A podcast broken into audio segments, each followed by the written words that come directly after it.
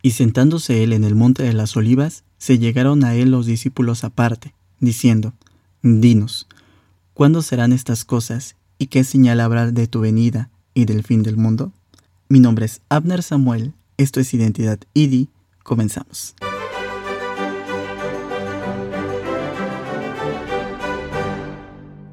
Pues bien, en esta ocasión vamos a hablar un poquito de lo que es la apostasía, que es algo muy importante pero que es parte de las señales de los últimos tiempos. Vamos a hablar un poquito de ello, pero para eso vamos a irnos a San Mateo capítulo 24 del verso 3 al verso 8, que el verso 3 lo leíamos en un principio de este podcast y decía precisamente que Jesucristo se sentaba en el monte de las olivas y que sus discípulos le preguntaban que cuándo serían estas cosas y qué señales habría de la venida, de su segunda venida y del fin del mundo, pues entonces tenemos que entender, ¿verdad? Que también Jesucristo le responde y les dice, mirad que nadie os engañe, porque vendrán muchos en mi nombre diciendo, yo soy el Cristo, y a muchos engañarán. Con esto nos da a entender Jesucristo que van a venir muchas personas diciendo que son el Cristo, o algunos más diciendo que tienen la religión verdadera, que tienen esa religión la cual vino a fundar Jesucristo.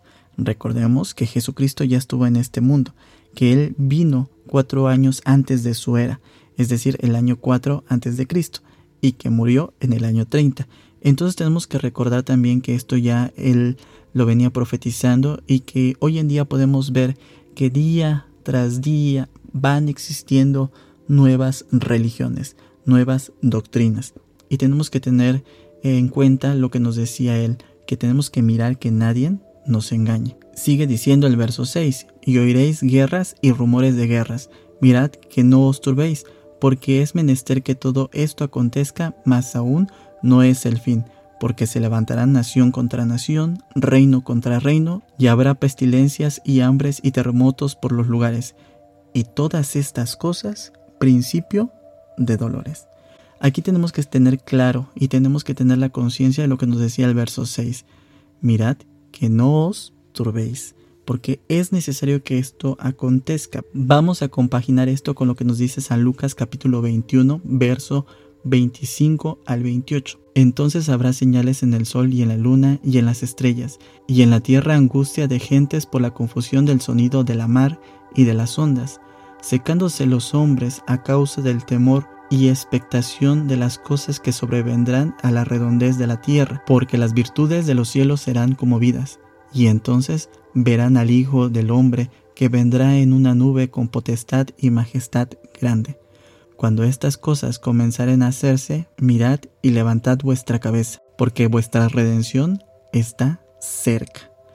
Nos dice que todavía va a haber señales en el sol, en la luna y en la mar y en la redondez de la tierra pero que nosotros tenemos que estar confiados. Dice que cuando todo esto pase y el Hijo del Hombre, es decir, Jesucristo, venga en una nube, tenemos que levantar nuestra cabeza porque nuestra redención está cerca.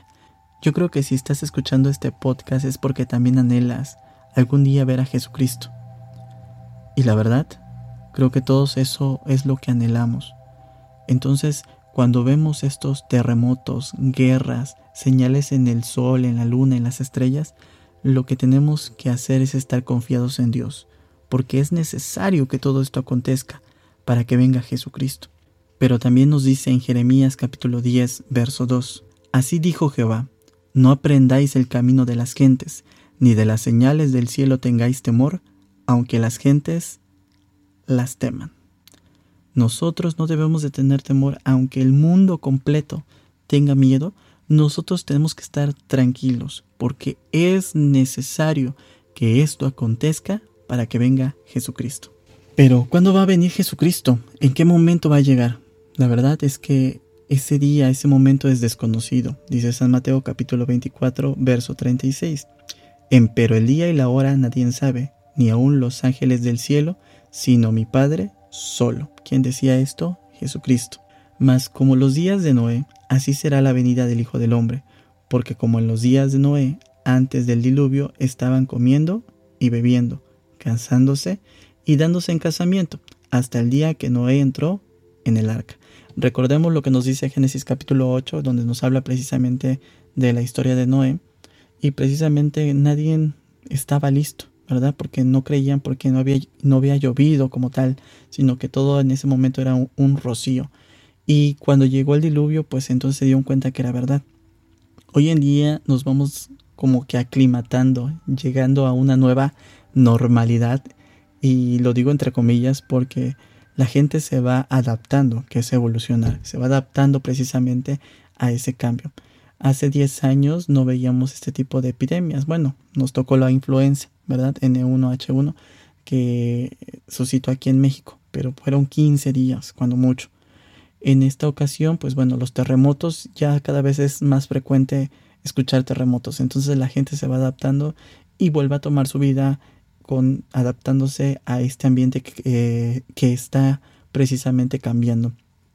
¿Qué pasa? Pues nosotros tenemos que tener la mente de que todo esto, pues sí, no tenemos que tener temor, pero también tenemos que estar consciente que es el cumplimiento de las señales de que Jesucristo ha de venir.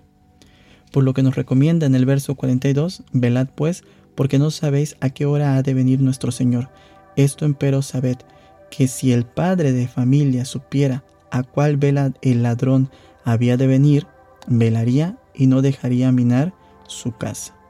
Por tanto, también vosotros estad apercibidos, porque el Hijo del Hombre ha de venir a la hora que no pensáis. Tenemos que estar apercibidos porque no sabemos en qué momento ha de venir Jesucristo. Así que no pensemos que hay mucho tiempo todavía. Tenemos que ejercer un cambio en nuestras vidas hoy. Hoy tenemos que precisamente pensar que puede ser el último día de nuestras vidas y lo tenemos que vivir como la mejor persona, el mejor cristiano. Y a veces no queremos decir un buen cristiano. ¿Por qué? Porque a veces no existe esa relación precisamente entre lo que debería de ser un cristiano y lo que hoy en día es. Hay mucha, mucha controversia en ese sentido porque precisamente eh, hay mucha gente que se dice ser cristiano, pero son pésimas personas. Y entonces tenemos que pensar que tiene que existir esa relación y tenemos que ser precisamente ese cristiano que el ejemplo que tenemos a seguir es Jesucristo. Precisamente por eso somos cristianos, seguidores de Jesucristo. Y dice San Mateo capítulo 24, verso 23 al 24. Entonces, si alguno os dijere, he aquí está el Cristo, o allí, dice, no creáis, porque se levantarán los falsos Cristos y falsos profetas y darán señales grandes y prodigios, de tal manera que engañarán, si es posible aún, a los escogidos. Aquí vamos a recalcar que estamos hablando todavía de esos falsos eh, de esos falsos cristos, falsos profetas, y todavía no estamos tomando lo que pasa dentro de la iglesia, precisamente, que es el tema que nos trae hoy aquí. Dice 2 de Timoteo capítulo 3 versos del 1 al 7. Esto también sepas que en los postreros días vendrán tiempos peligrosos, que habrá hombres amadores de sí mismos, ávaros, vanagloriosos, soberbios, detractores, desobedientes a los padres, ingratos, sin santidad, sin afecto, desleales, calumniadores, destemplados, crueles, aborrecedores de lo bueno, traidores, arrebatados, hinchados, amadores de los deleites más que de Dios, teniendo apariencia de piedad, mas habiendo negado la eficacia de ella, y a estos lo que tienes que hacer es evita. ¿Estas personas van a surgir? Sí. ¿Dónde? Pues en la iglesia. ¿Han surgido? Sí. Por eso es que dentro de la iglesia ha habido divisiones, porque hay gente que le interesa más eh, el dinero o le interesa más tener un estatus, un poder, que precisamente el ejercer la palabra de Dios. Hemos visto ministros que han llegado y que han sido excelentes predicadores y que llega el momento en que lamentablemente se van de la iglesia. ¿Por qué? Porque hicieron naufragio de su fe, porque lamentablemente hay algo que no les gustó. Algunos por cuestiones doctrinales y otros más por cuestiones meramente de capricho. Y digo de capricho, ¿por qué? Porque a veces porque no les dan una jerarquía, a veces porque tal vez quieren un puesto y no se lo dan dentro de la iglesia, por eso es que ellos salen de la iglesia. Por eso la recomendación es en este versículo que si tú ya detectaste este tipo de personas, lo que tienes que hacer es evitarlas. Seguimos leyendo, porque de estos son los que se entran por las casas y llevan cautivas las mujercillas cargadas de pecados, llevadas de diversas concupiscencias que siempre aprenden y nunca pueden acabar de llegar al conocimiento de la verdad. Tenemos que tener cuidado porque estas personas precisamente son gente que lo único que quieren es llevar gente tras sí. Y son gente que cuando han cometido un pecado, cometen otro pecado y otro pecado y tenemos que tener cuidado porque si no, entonces también a nosotros nos envuelven en ese conjunto de mentiras y al final pues vamos a quedar igual que ellos. Vamos a ir en pecado tras pecado tras pecado. Tenemos que entender también que no la vamos a tener tan fácil. Tenemos que entender que aquellos que queremos seguir a Jesucristo vamos a padecer, vamos a tener alguna consecuencia y vamos a tener que sufrir en algún momento por el Evangelio. Dice 2 de San Mateo capítulo 2 versos 12 y 13. Y también todos los que quieren vivir plenamente en Cristo Jesús padecerán persecución. Pues aquí no lo pone como tal literal. Tal vez no una persecución, tal vez literal, no lo sabemos.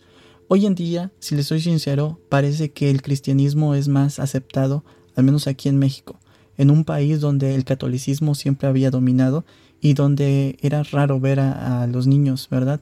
Como que te, te señalaban por ser cristiano. Hoy en día como que ya hay esa tolerancia, pero no sabemos precisamente cómo será en el futuro. Seguimos leyendo en el verso 13, mas los malos hombres y los engañadores irán de mal en peor, engañando y siendo engañados. Vamos a ver que esta gente precisamente va a ir de mal en peor, van a engañar a gente y al ratito los vamos a ver que brincan de una religión a otra religión, a otra religión. Esta gente es la que ha negado la fe precisamente y que pues no está consciente del amor de Dios. Es lo que denominamos la apostasía. La apostasía es hacer naufragio de la fe, es negar la fe, esa fe que en algún momento ellos mismos enseñaron precisamente va a existir ese tipo de personas dentro de la iglesia o ha existido o en estos momentos puede estar existiendo y tenemos que tener mucho, mucho cuidado. Seguimos leyendo en 2 de Pedro capítulo 3 del verso 17 y verso 18. Así que vosotros, oh amados, pues estáis amonestados, guardaos que por el error de los abominables no seáis juntamente extraviados y caigáis de vuestra firmeza. Tenemos que tener cuidado, que no vaya a ser que porque era mi pariente, que no vaya a ser porque era mi mejor amigo, que no vaya a ser porque era un excelente predicador al cual yo admiraba, pues entonces no porque pues ellos mismos me hagan a mí, ¿verdad? caer juntamente con ellos. Entonces tenemos que tener cuidado. Verso 18. Mas creced en la gracia y en el conocimiento de nuestro Señor y Salvador Jesucristo. A Él sea gloria, honra hasta el día de la eternidad. Amén. Ahora bien, hemos hablado de que va a existir ese tipo de personas, que va a existir, ha existido o tal vez exista en este momento. Lo que tenemos que también nosotros tener en cuenta es que tal vez alguno de nosotros puede ser ese tipo de persona y tenemos precisamente que ponernos, ahora sí la frase sería ponernos las pilas para que si nosotros detectamos, ¿verdad? Que en nosotros hay algo que no está bien delante de nuestro Dios, que hay un espíritu que me dice, yo quiero ser alguien grande, ¿no? Pero no para el crecimiento de la obra de Dios, sino porque solamente quiero yo ser grande, cuidado. Porque entonces sí, algo se está apoderando de nosotros y tenemos que tener mucho cuidado. Seguimos leyendo en Hebreos capítulo 3, verso 12 al 19. Mirad, hermanos, que en ninguno de vosotros haya corazón malo e incredulidad para apartarse del Dios vivo. Antes exhortaos los unos a los otros cada día, entre tanto que se dice hoy, porque ninguno de vosotros se endurezca con engaño de pecado, porque participantes de Cristo somos hechos, con tal que conservemos firmes hasta el fin el principio de nuestra confianza. Entre tanto que se dice, si oyeres hoy su voz, no endurezcáis vuestro corazón como en la provocación, porque algunos de los que habían salido de Egipto con Moisés, habiendo oído, provocaron, aunque no todos. Y aquí nos pone el ejemplo precisamente del pueblo de Israel cuando salió de Egipto. Recordemos que murmuró muchas veces, ¿verdad? Vio las maravillas de Dios, eh, pasaron muchas cosas, vaya. Pero precisamente hubo algo que no permitió que todos llegaran a entrar a esa tierra que les era prometida. ¿Qué? Pues porque hubo gente que se levantó y quiso usurpar el lugar de Moisés, quiso sentirse más que aquel que Dios había puesto como dirigente de su pueblo. Y hoy en día, hermanos, tal vez no estamos tan lejos de ello. Tenemos que estar alertas de que este tipo de personas va a levantarse dentro de la iglesia, más en este momento en que nos damos cuenta que se están cumpliendo muchas de las señales de la pronta venida de nuestro Señor y Salvador Jesucristo.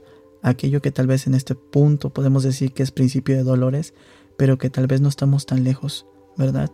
De que Cristo venga pronto. Mi nombre es Abner Samuel. Nos vemos en el próximo podcast.